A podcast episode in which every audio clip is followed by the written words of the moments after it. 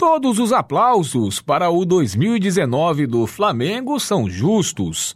Em seis anos, o clube conseguiu sanar dívidas e transformar seu potencial de maior torcida e faturamento em força dentro de campo. Mais ainda, ao coroar o futebol ofensivo escalar craques, não ter medo de ousar, causou incômodo nos rivais e virou o modelo a ser seguido. Um Flamengo que fez e faz história. Mas, ao mesmo tempo, ou por causa dele, o sucesso provocou reações no mínimo questionáveis. Não que o Flamengo não pudesse tê-las, é um direito ou uma escolha, mas são sensações que passam para quem acompanha futebol. Jogar de igual para igual com o Liverpool fez os dirigentes e o técnico pensarem o Flamengo como um clube europeu de ponta, em tudo de bom e de ruim que isso significa. A postura é a de que nenhum campeonato em nível local é digno da presença do rubro-negro.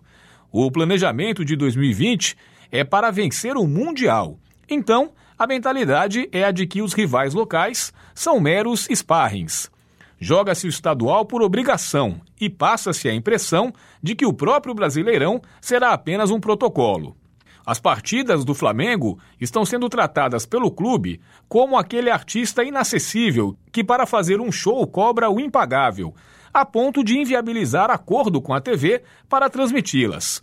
Priva o torcedor que não pode ir ao estádio de assistir aos jogos, mesmo sendo o clube que mais recebe verbas da televisão e que mantém com ela um contrato que impede outro clube de receber mais. Pode-se dizer que o Flamengo se valoriza e os demais deveriam fazer o mesmo, mas isso só faria sentido se estivéssemos falando de uma organização em conjunto. O clube, na verdade, só está pensando mesmo em si. Inexplicável também como o regulamento do Campeonato Carioca permite que o Flamengo seja o único time que jogue toda a Taça Guanabara em seu estádio, no caso, o Maracanã.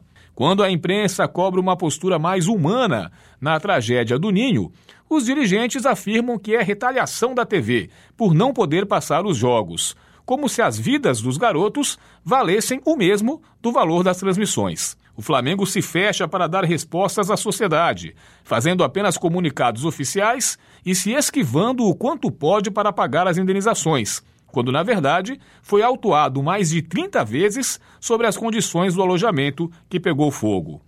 A sequência de posturas inadequadas indignou até suas próprias torcidas organizadas, que ontem foram ao clube cobrar do presidente Landim mais respeito às famílias dos garotos mortos. 2020 será, portanto, uma temporada em que o Flamengo deve escolher se continuará sendo o time a ser seguido pela postura dentro de campo, pelo futebol ofensivo, ou se será o time a ser mais antipatizado por tudo que cerca esse sucesso em campo. Paulo Pellegrini para o Jornal Rádio Universidade.